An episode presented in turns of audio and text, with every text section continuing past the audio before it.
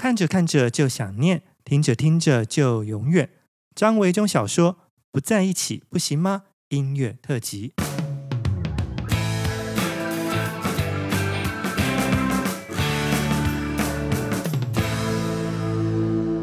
Hello，大家好，我是张维中，欢迎收听我的 Podcast 特别节目。这个特别节目是从我最新出版的长篇小说《不在一起不行吗？》故事当中登场的歌曲为出发点，每一集会约访一位我的好朋友，聊故事，并且推荐九零年代别具意义的真爱金曲。这个节目利用 KKBOX 独家推出的音乐嵌入功能。所以，如果你在 KKBOX 收听的话，你是 KKBOX 的用户，就可以听到整首完整的歌曲。那如果不是用户的话呢，也可以听到精华的片段。在节目当中，我们会聊歌、播歌，踏进时光隧道，回到那个风起云涌的九零年代，有很多荒唐却难忘的往事。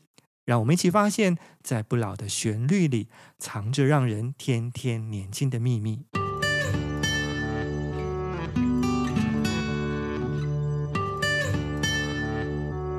在今天我们不在一起不行吗？音乐特辑当中呢，邀请到的另外一位我的好朋友，是之前也在我们节目当中呢，已经先跟我进行过一次不在一起不行吗的对谈哦。那这个对谈呢，也收录在了不在一起不行吗的书的后面。那就是我的好朋友，同时也是诗人以及自由副刊的主编孙子平。Hello，子平。Hi，维中。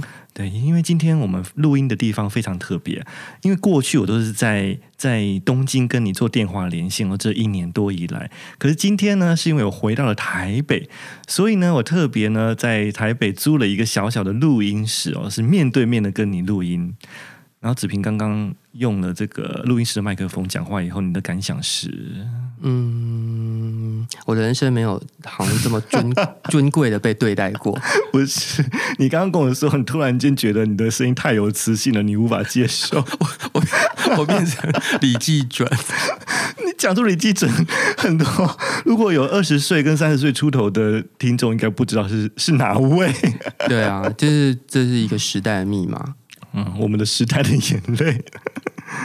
好的，好的。我们今天呢，就是嗯、大家如果有听我们前三集的节目呢，就应该知道，就是我们在这个音乐特辑节目啊，就是邀请了我的好朋友，然后他们每一个人会挑三首歌曲。那因为在我的新书、新小说当中，不在一起不行吗？提到很多的流行歌曲哦。作为这个九零年代或者是呃两千年代的一个转场或者是主角的性格的心境表达，所以呢，今天邀请到子平，也同样的是要请他来跳出三首歌哦。比较特别的是哦，其他的人啊，三首歌都是不同的歌手，可是子平呢，为什么你只会挑一个歌手啊？就是三个三个三首歌都同一个人呢？对，我有点好奇，难道没有其他人对你反映，就是说你这个题目太难了吗？嗯有啊，珍珍有跟我反映，他跟我说，他觉得他挑三十首都挑不完，对吧？挑三百首 可能都可以，要只为九零年代这十年挑三首歌，真的太……哎，我觉得你的声音真的太有磁性，是不是？我有点，我也有点不适应，真的。其实今天不是我啦，我不是谁吗？又被附身了。对，我今天是记者，好记者。那你为什么要挑这三首？歌是同一个人呢、啊？我就在想。为什么？对，比如我们先回到九零年代这件事情，Okay. 对吧？九零年代其实是我跟维中成长过程当中非常重要的十年。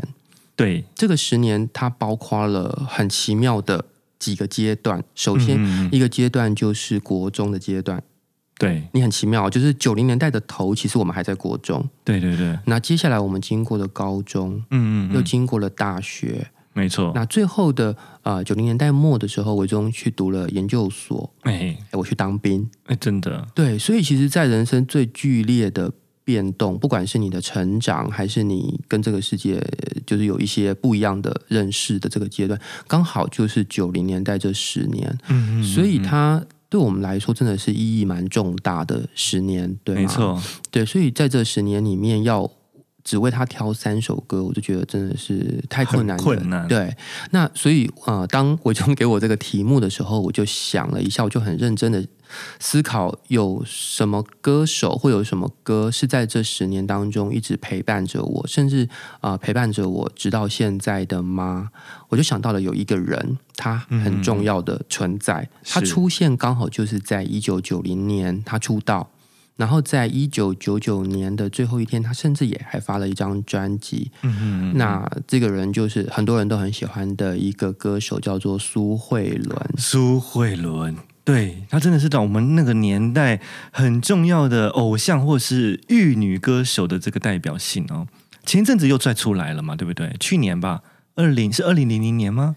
还是二零一九年发行了一张新专辑？呃二零二零年，二零二零年年初还是二零一九年年末了？对，发行了一张新专辑，对啊，还入围了金曲奖的最佳女演唱人。对啊，所以就是这个，他重新唤醒大家的记忆，嗯、而且就是所有人还是这么美哦，就觉得大家 觉得很欣慰这样子。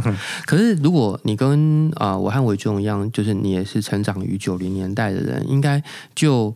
呃，可以更感受到苏慧伦其实陪伴着我们长大的这种过程。对对对，我还啊、呃，就是印象很深刻，就是呃，我其实是应该是八呃八八年八九年的时候，嗯，嗯嗯，到了。呃，就是我，我从高我在高雄出生的，但是我是到台南去念国中的，所以我就去住在住宿学校里面。嗯，嗯，嗯，那那时候刚好就是苏慧伦出道啊，然后所以我还记得那时候苏慧伦她有代言一种很很有趣的饼干，叫做可口哈士。我完全没有印象哎。对，然后呢，我们就会在要回宿舍之前的一个很像干妈点的那种超级市场里面，嗯嗯，嗯，然后我就特地会去买可口哈士。哦，回到宿舍里面，然后。度过我的监狱，七天的六天的监狱，然后就让那个可口哈士陪伴我，这样。嗯、它什么口味的、啊？它是像威化饼那样子，然后是巧、哦、香草、巧克力口味的，这样。哦、嗯，哇，真的很特别。而且其实就是苏慧伦刚出来的前几张专辑，就是就觉得就是哇，一个很可爱的一个一个小女生，对不对？然后唱着当时的一些。情歌也好，或者是有些快歌，都觉得为当时的华语流行乐坛就是带来一股很清新的空气的感觉。对啊，其实苏慧伦现在大家会说她是玉女歌手嘛，可是她刚出来的时候，嗯嗯，其实我觉得她是有一点点中性的。哦，对，我记得她当时出来的时候是短头发，短头发，而且很有趣的事情是，她是穿着一个像大学生会穿那种西装外套，啊、然后是短的裤子。记得吗？对对对，记得记得。所以其实很像，你几乎觉得他不知道他是一个邻家男孩还是一个女邻家女孩那样子的感觉。你这么一说，其实。就好像后来啊，孙燕姿出道刚开始也是有一种比较中性的感觉，嗯嗯，类似这样子的，对对对。所以我挑的第一首歌啊，嗯呃，我就是当然也是苏慧伦的出道歌曲，叫做《追得过一切》，追得过一切，一首快歌。对，嗯、那我觉得我挑这首歌当然也是别有用心喽，因为啊、呃，我们在那个。九零年代初，这时候大概是我们国中二年级的时候，嗯，我们也觉得自己追得过一切啊，对对吗？就是一种你正要成长，然后你要迈入你的青春期，然后你觉得这个世界，你是在跟这个世界赛跑的，嗯嗯，那样子的感觉。我觉得在《追得过一切》这个歌里面，它那个旋律的昂扬感，跟我们所啊面对的自己青春期的感受是非常非常吻合的。好，那我们就先来听苏慧伦的这一首。追得过一切，哇！我们刚刚听到的是苏慧伦的《追得过一切》，哇！整个当时的这个青春感全部又回来了耶！是啊，就是其实到直到现在为止，嗯，我还蛮常重听这些第一张专辑的歌，而且只要那个前奏一响起，嗯，我就会觉得我回到当年的自己。很厉害耶，嗯，这就是歌的魔力，跟你用你的小说里面，嗯，用那些歌去铺陈成那些故事的舞台，其实是有一点接近的。你知道，我就是这这几个礼拜，就是啊、呃，去做了一些新书的宣传哦。然后呢，其实有些主持人他们的年纪就是很轻啊，二十岁出头啊。那对他们来说，这些歌星的名字虽然是听过，但是很多歌其实他们都是没听过的。嗯，对，我就觉得。他们对他们来说，就是故事啊，是可能是动人的。可是对于我所提到的歌曲，他们可能很陌生。可是也因为他们喜欢这个故事，所以他们就会去网络上面，或者是去这个串流音乐去找当时他们在。在还没有出生或者刚出生那个年代错过的这些歌曲，然后发现哎，还蛮好听的。嗯，对对对，我觉得这个感受其实是，嗯，呃，就是说，当你已经在现在二零二一年的现在，如果你第一次听到这一些九零年代的歌曲，嗯，当然你就是认识了一个好像在时代里面被挖出来的一个，呃，不知道该说是矿矿石或什么样的东西。嗯嗯嗯嗯，可是对于我们这样子当年。啊、呃，就是是一个年呃年轻的孩子，然后当时听到这些歌，呃，我觉得那种对于这些声音的记忆，其实它不是存在，就是说不是只是一个听觉的，它它其实好像是一种整体身体的记忆，对对对，对，像是啊、呃，它又像是味道，又像是空气，嗯，又像是。我不知道你你也许在年轻的时候看过的某一个画面或什么的，嗯、然后它其实就会，它其实是一直存在我们的身体里面。对，所以每当那些歌一播放，就被唤醒当年的自己的那个状态，不管是你当时的身体的状态，或是你啊、呃、心里的一些状态，其实真的就是会被唤醒。这是一种很奇妙的感觉。对啊，那它是跟你在二零二一年第一次认识这个歌，觉得这歌好听。那个效果是不一样的，对，因为因为如果是在二零二一年才听到这些歌的人，他或许就会觉得说啊，这个旋律是好听的啊、哦，他可能也会觉得这是一首他喜欢的歌。可是确实就像你说的，因为他没有过去，在那个年代，它是一首新歌的时候。经历的那个那个过程哦，他就比较不会像我们一样，就是你会想到说啊，那个年代，当我们听在当时听到这首歌的时候，我们可能是在下着雨的公车里头，然后或者是骑着机车，反正种种当时的回忆都会跟着这首歌一起回来。对啊，像我听到《追得过一切》，我想到就是我躲。住在那个宿舍的下铺，然后很潮湿的房间里面，嗯、然后我就是偷吃可口哈士，这样可口哈士出来的这样的过程，它就会很 很鲜明的这样在我脑中出现。嗯，真的真的，因为在我的小说当中，就是主角何静和跟刘俊光嘛啊，那因为何静和也是一个很喜欢听嗯、呃、国语流行音乐的人哦，所以其实呢，对他而言，因为我第二部是二十五年后的故事哦，所以当他在听到，比方说他很喜欢的。张清芳过去曾经有的一些歌曲，其实也是很快的把它带回到二十五年前高中的那个时光。我觉得，真的歌曲就是有这样子神秘的一种时光机的力量哦。好，那接下来子平要为我们介绍的苏慧伦的第二首歌会是什么歌呢？呃，维中在这个不在一起不行吗？这一个小说里面，其实啊、呃，第一部主要的场景都是锁定在高中的宿舍嘛。对，那我自己从国中就住宿了。啊，高中也住宿，啊，对，高中也住，所以呃，我对这个小说当然是有非常非常强大那种共鸣感，因为写的宿舍生活虽然啊，呃，就是书里面的场景是设在北部的私立高中，我是在南部念私立高中，可是很奇怪的事情是，里面有很多的画面都跟我的成长经历是一样的哦，吃泡面啊。啊，洗澡、啊、原来都是相通的。对啊，早自习、晚自习啊，还有很难吃的宿餐厅的伙食啊，等等。那那一些东西其实总合起来，好像啊、呃，我觉得会是一种呃很有趣的东的状况。那个状况是，它是一种在有限制的状况底下所产生的生命力。嗯，其实青春是应该奔放的。嗯嗯，应该要有很多很很。积极想要去追求的东西，对。可是你的外在环境就是又在限制你，比如你要联考啊、你必须要符合，甚至学校有教官。对，现在学校里面教官也。也也是有哦，也是有，只是他形同虚设。对，就跟我们当年教官的那种存在是不一样，或是你内务必须要被、嗯、被扣分啊，或者什么，这些都是一种啊、呃，就是类军事化教育里面成长的。在这个类军事化教育底下，我们要唱的歌是《醉得过一切》嘛。然后，所以我第二个选的歌呢，当然就是已经跨过这个高中的阶段，是来到了大学。大学那故事像那不在一起不行吗？这一个故事，他在大学，他是。整个跳过二十五年之后，来到第二部，才又回头去叙述一点点大学的东西。对，对，所以我就会想，哎，那大学的歌是什么？如果在大学的时候，苏慧伦还陪伴我。嗯，他是用怎样的歌来陪伴我？嗯那我想维中可能你还记得，就是呃，苏慧伦在他前面几张专辑那种有点邻家女孩的模样之后，他之后到滚石嘛，嗯、然后是会希望是打造出他变成有一点恋爱小女人的形象的。哦、我觉得我们自己这个年代，就是我们到了九四年上大学，九四年、九五年的时候，呃，我们。作为一个大学生，最主要的任务就是谈恋谈恋爱嘛，嗯、所以恋爱是我们在当时很重要的课题。是，所以我挑选的苏慧伦的第二首歌是《满足》。对，好，我们先来听一下《满足》这首歌，之后我们再来聊。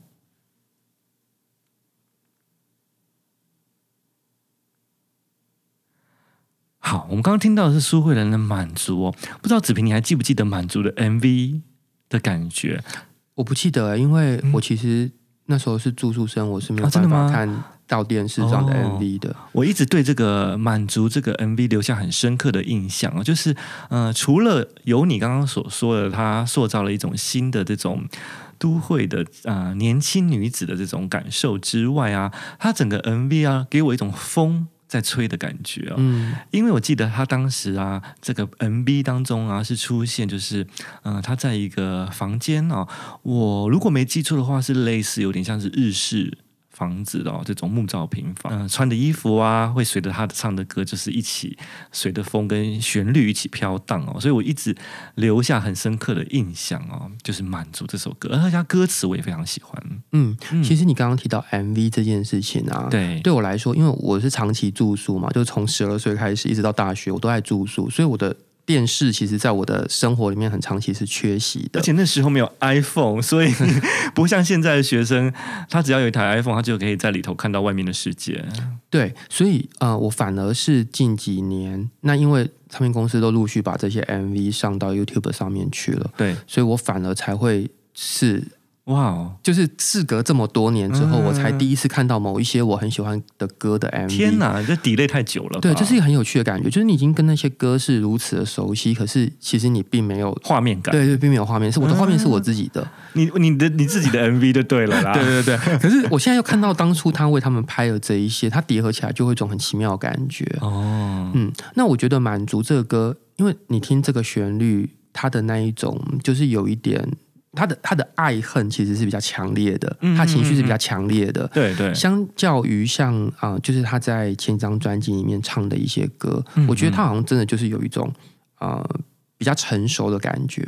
那那种感觉，比方说现在回头我们再去看二十岁的自己，其实也真的还是很小嘛。对。可是那时候我们也会觉得自己已经在经历那些腥风血雨，嗯，嗯嗯，那样子强烈的冲突的爱与恨。嗯嗯嗯，对，所以我才选择了《满足》作为啊这次第二首歌。《满足》是苏慧伦已经是他的第九张专辑了，是在一九九五年十月推出的。我觉得那首歌当时其实，嗯、呃，我觉得如果是很熟悉就是苏慧伦前几张专辑的风格，可能突然间听到《满足》这首歌的时候，会有一点需要时间适应。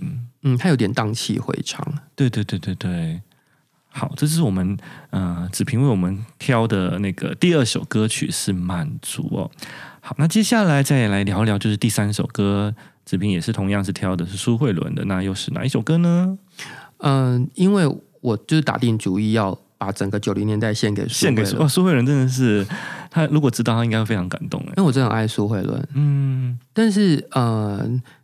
呃，如果你是一个一路听苏慧伦的歌迷，你应该就会知道，他后来就在九零年代的时候，他其实就有一个变身三部曲，对吗？嗯嗯、对对对对，对，就是有非常多人很熟悉的，像是啊柠檬树啊，嗯嗯嗯，傻瓜，对，鸭子，嗯嗯，然后甚至他后来还跟像张震岳他们合作，就出了一张叫《防空洞》，嗯，嗯嗯，那接下来还有一张我也非常喜欢的，叫做《懒人日记》。啊，嗯、那这些专辑其实都各有特色。嗯，那我最想挑的其实并不在九零年代，其实应该是啊、呃，来到二零零一年，嗯、他出了一张叫做《恋恋真言》。啊，对对对。那我觉得那一张专辑，因为他晚了一年，所以我不能把它放进九零年代里面。可是那张专辑或许是更能标示，就是苏慧伦在经历整个九零年代的这一些奇妙的变身之后，嗯，他又回归到一个就是很自在的唱歌的姿态。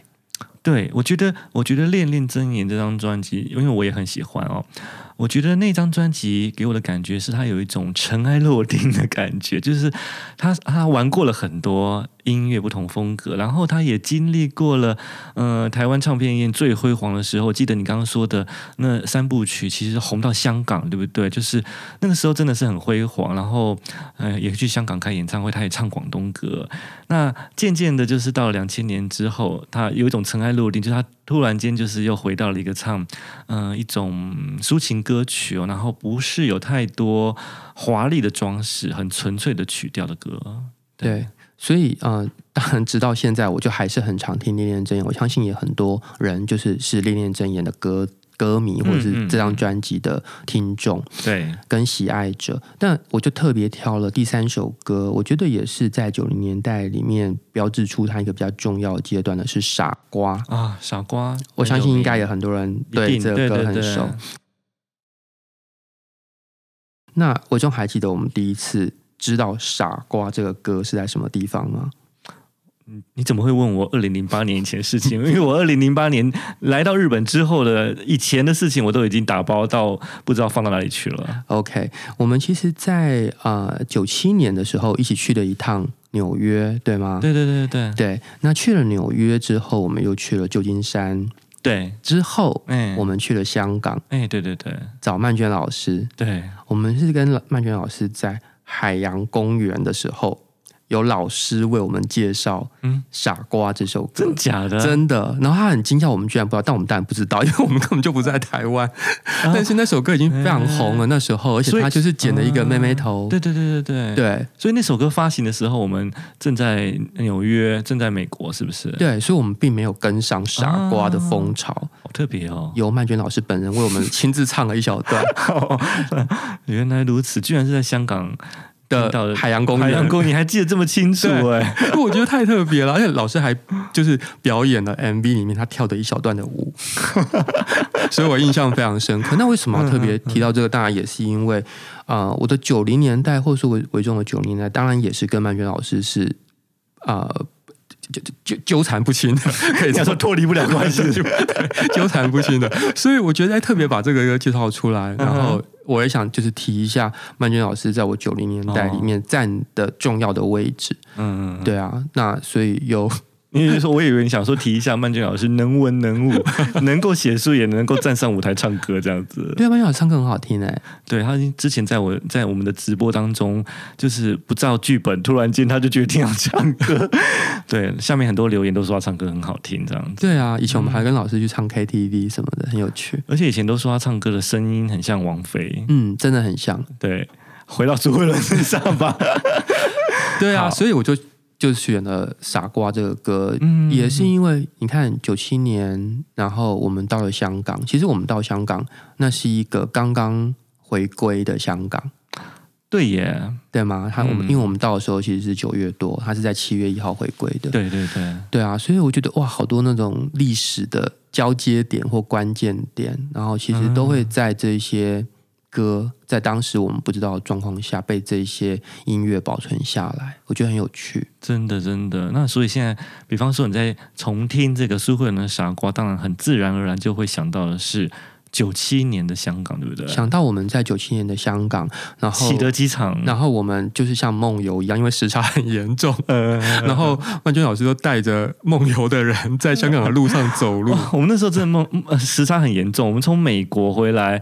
然后完全没有调时差，一一降落就跟曼君老师碰面，对不对？对。然后老师就很非常热情的要载我们，带我们去吃香港好吃的东西，然后去看香港好玩的。哎，香港那个时候子平是第一次去，对不对？对，我还是第一次到，所以我，我、嗯、我的那个。整个感官的那种冲击非常的强烈，而对我来说，我是之前就已经去过香港了，所以对我来说是一种，嗯、呃，事隔多年哦，然后再重新看一看，呃回归前跟回归后，就九七年、九七年后的这个香港的变化，所以对我来说是，是这一层意义这样子。然后我记得那时候，嗯，对，九七年那时候我们去香港还发生了一个大事，就是戴戴安娜王妃过世，对不对？对，我们那时候跟曼娟老师，我们去了澳门，那时候澳门还有三座岛，现在已经变成两座，因为他把人工填起来了，真的、啊、真的。然后因为他要做赌场嘛，哦，然后所以我就记得那时候我们是在那个小巴士上面，对对，对，对，当然当时也没有 iPhone，所以我们没办法查询到底发生什么事，只觉得为什么一个广播出来之后，所有人都在车上议论纷纷，嗯，然后老师隐约听到好像是跟戴安娜王妃有关，但是又不确定什么事，对，后来才发现原来是他就是车祸过世这样子，嗯。对啊，啊，不可思议，不可，真的不可思议。嗯，好，就是啊，子平今天跟我们介绍三首歌，就是苏慧伦，都是苏慧伦的歌曲啊，然后分别是不同的年代跟时代，然后也跟自己有不同的故事哦。当然，有些歌曲也跟我有关系哦。那子平自己在看我的这个新书《不在一起不行吗》之前，其实在对谈当中也有特别也有聊过了很深入的话题哦。当你真正拿到我的新书被印出来，然后发现原来是真的是这么厚的一本书的感受。呃，其实呃，因为我跟维中比较熟嘛，嗯、所以其实，在维中创作的过程当中，我其实就那个可以抢读为快，对吗？就是说有一些啊、呃、写作片段，我其实就已经都有先抢读到。那啊、呃，真正它变成一个完整的作品，跟它到变成一个出版品之间，当然又还有一些啊、呃、不小的转变。对，那对我来说，我觉得第一层最大的啊阅、呃、读上的惊喜，其实是在啊、呃，就是说读啊、呃、不在一起不行吗？这本书的第一部完结，过渡到第二部。开始的这个过程当中，嗯嗯、对，所以不读第二部的朋友，你可惜了。啊，就是因为我觉得第一部它啊、呃、是非常完整的聚焦在一种就联考将到了，嗯、然后其实啊、呃、我们人生就是该该怎么说呢？就是如果你是经历过九零年代联考制度的人，你会知道联考对你来说就是一种很像什么紧箍咒还是什么一样的存在，嗯、你就是要去面对这个东西，而。这个故事非常巧妙的，是发生在联考开始前的半年当中。对，对对，它其实是你人生应该是要非常关键的一个、嗯、一个半年。可是，在这个故事里面，何金和跟刘俊光他们却经历了比联考更为重大的惊险的事 情，对对对，或者是跟就是比如说你认识了爱情，或者你认识了很重要的另外一个人。嗯、我我觉得那是嗯很不可思议的事，就是说其实。应该对大多数人来说，那半年都应该是他要很认真去读书，嗯嗯想办法考上大学再说的一个阶段。对对对，所以啊、呃，我我好像在那个节目里面有提过，非常非常喜欢第一部啊、呃、结尾结尾的地方。我觉得它对我来说是一个很完美的小说的结尾。而在那时候我读的时候，我其实是没有预期到第二部会带我到哪里去。嗯，所以当我直接进入到第二部的时候，其实我觉得很惊喜。因为第一部的那种校园小说的情调，跟第二部那种都会小说，就是一个人他已经进入职场的情调，我因为那个我跟那个书中的人物的那个年龄几乎是吻合的嘛，所以我非常可以体会到，好像一个啊、呃，我跌入一个我曾经经历过的梦境里面，然后读到第二部的时候，我就回到了现实。我非常喜欢这一种过场的感觉，因为其实嗯。在电影里面，当然，也许你也可以体验到类似的东西。可是小说哈，尤其是用这样子两个颇有篇幅，它也不是只是第一章或第二章啊，因为第一部已经是那样完整的一个作品，它又可以过渡到第二部，然后让我读到一个跟我现在的生活上是相似的。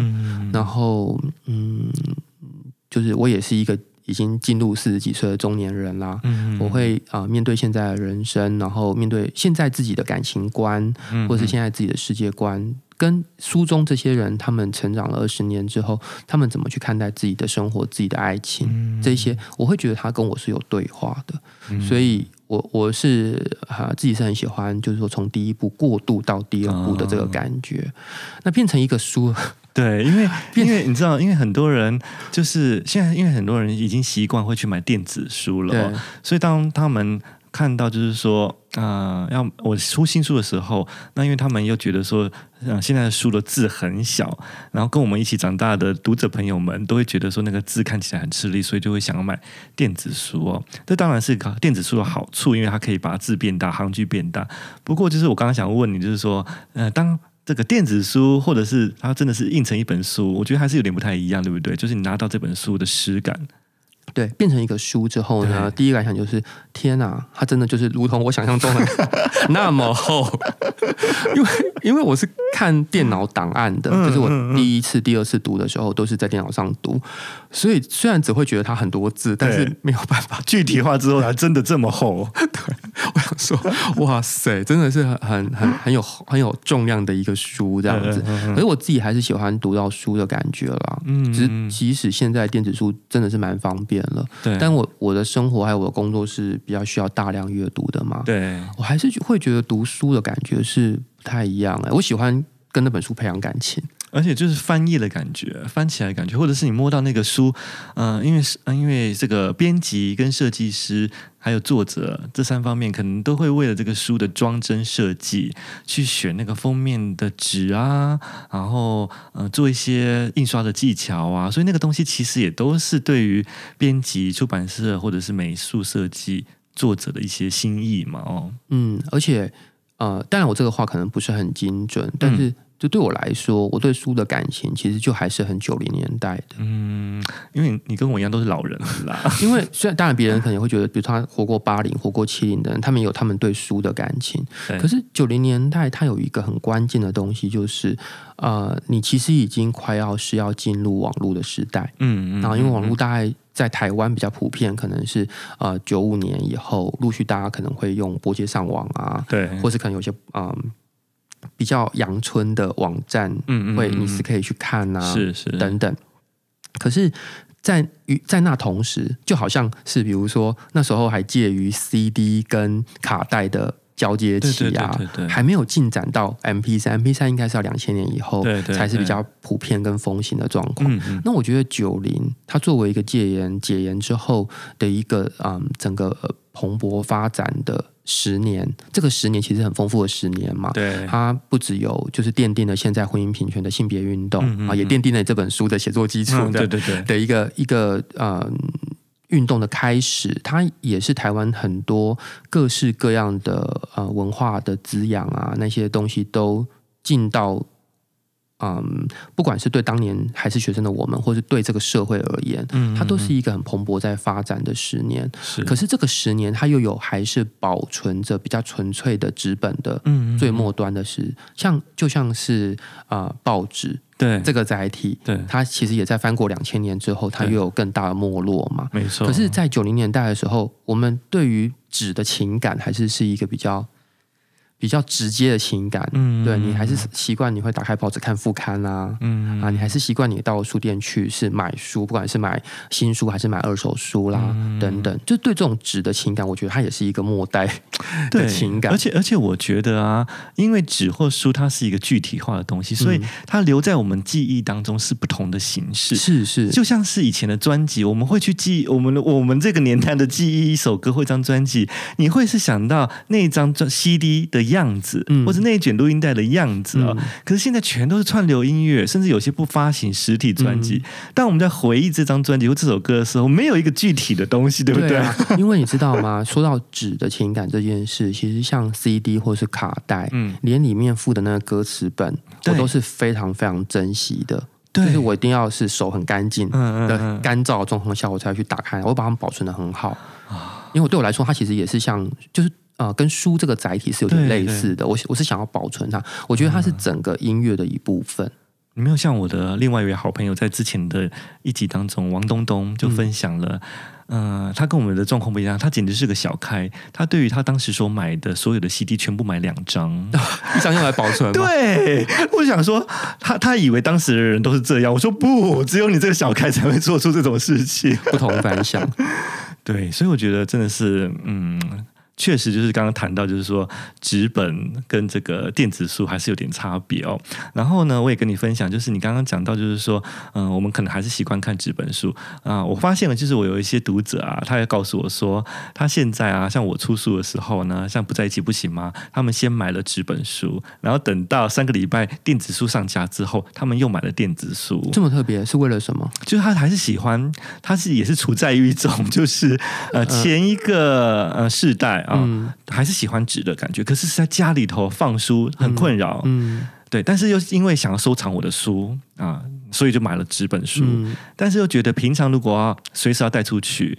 啊想看的时候就可以翻到的话，还是电子书方便，所以他还是买了电子书放在他的电子阅读器或 iPhone 里头。哦，是真爱。就就跟我们以前，我也是会买，嗯、呃，我是买录音带跟 CD 会同时一起买。嗯、对对，大概也是这种感觉吧。对啊，可是我确实也很理解这种困扰啦，就是说，啊、因为你在。读了这个书之后，比方说，如果我只买了书，只是我现在我其实没有读电子书的习惯，所以我都是读纸本书。嗯嗯嗯，可是呢，那本纸本书读过，如果它刚好又是我爱的书，那就麻烦了。啊、嗯，怎么说？就你没办法割舍它。对啊。可是你的书其实就会越来越多嘛。嗯，嗯嗯。那你要断舍离的时候，你会想说啊，这本书我读过了，我爱它，对，我要留下它。对啊，对啊。所以每每一本都没有办法割舍，到最后我家就没有路可以走了，我就变成一个垃圾场。今天非常谢谢子平来到我们这个音乐特辑节目哦，就是从不在一起不行吗？这个小说当中呢，九零年代的时代背景，请子平挑了三首歌跟我们分享苏慧伦对她这个成长的意义，还有这三首歌分别代表不同时代的一些背景的故事哦。好，今天非常谢谢子平，那希望下次节目当中。我们可以再找一些新的话题，可能也是九零年代的，因为我发现九零年代真的是，嗯、呃，只要一麦克风打开来，我们可能是讲不完。像我的另外一个好朋友，也是来参加我们的音乐特辑的徐明华，他录完以后就问我说，可不可以开成带妆节目，专讲九零年代？对对对，他说他讲不完，讲古的概念。好，谢谢子平，谢谢维中，我们下回见喽，拜拜。拜拜。